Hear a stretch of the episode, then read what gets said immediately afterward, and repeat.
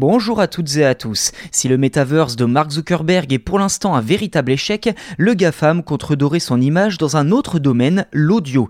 Grâce à un moteur neuronal de compression audio, Meta a conçu Encodec, qui comme son nom l'indique est un codec, mais dont les promesses sont bien plus intéressantes que ceux déjà existants. En clair, Encodec vise une compression dix fois meilleure que le MP3 en qualité égale. En conséquence, la consommation de bandes passantes devrait diminuer de façon importante tant pour les appels audio que pour le streaming de musique.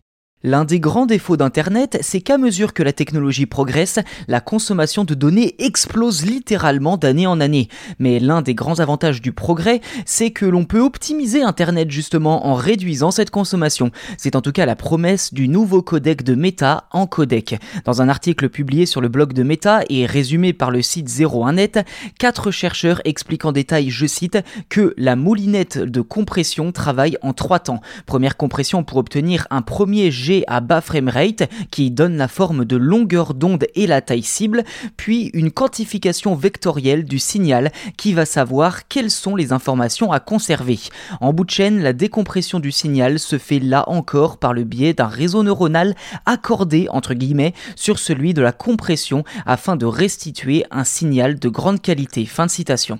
Alors dit comme ça, ça peut paraître barbare, je vous l'accorde, mais la promesse finale est facile à comprendre. En clair, d'après Meta, un fichier en codec compressé à 6 kilobits par seconde aura la même qualité qu'un fichier MP3 compressé en 64 kilobits par seconde.